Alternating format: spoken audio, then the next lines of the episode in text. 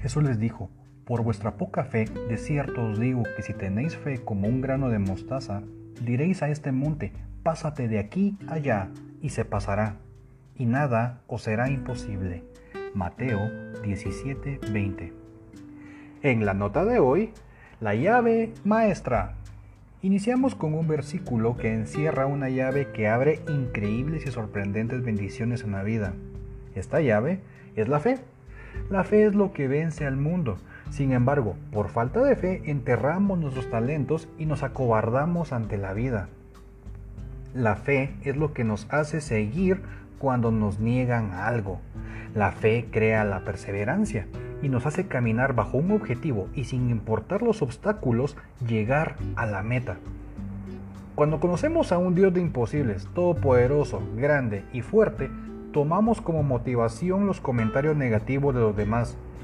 En ocasiones, la derrota también es necesaria para que nuestra fe crezca. No todo nos va a salir bien, pero Dios nos dice en su palabra en Romanos 8:28, todo ayuda a bien. Si tienes fe, lo vas a volver a intentar. Quien se acerca a Dios tiene fe. Si le crees a Dios, tienes fe. El que tiene fe es un héroe y es un protagonista. El que no comete errores es un cobarde porque no se atreve a hacer nada. Hay que tener fe y ser valientes para enfrentar lo que venga en la vida. La fe es la llave maestra que abre puertas de bendición. Hebreos 11.1 nos dice, ahora bien, la fe es la garantía de lo que se espera, la certeza de lo que no se ve. Cuando hablamos con Dios, no esperemos ver a alguien con nuestros ojos físicos, aunque Dios se puede manifestar de diferentes maneras. Puede ser a través de sueños, en una canción, incluso hasta en vallas publicitarias. De muchas maneras Dios nos puede hablar. Sentir que nuestro corazón rebosa de esperanza es donde accionamos la fe. Por la fe podemos conocer el verdadero amor, un amor que trae paz, paciencia. La fe es la llave maestra de lo imposible y es allí donde lo imposible se vuelve posible. ¿Quieres saber qué tanta fe hay en una persona?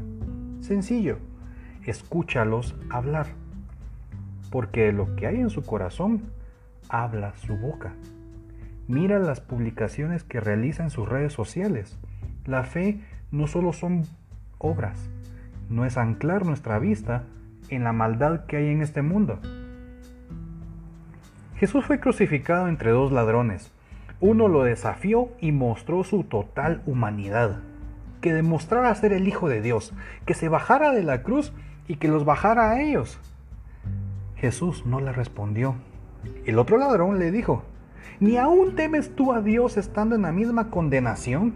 Nosotros a la verdad justamente padecemos porque recibimos lo que merecieron nuestros hechos, mas este ningún mal hizo.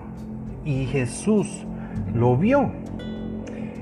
Y el otro ladrón le dijo a Jesús, acuérdate de mí cuando vengas en tu reino. Entonces Jesús le dijo, de cierto te digo que hoy estarás conmigo en el paraíso. El poder de los hijos de Dios está en la oración. Dios te bendiga.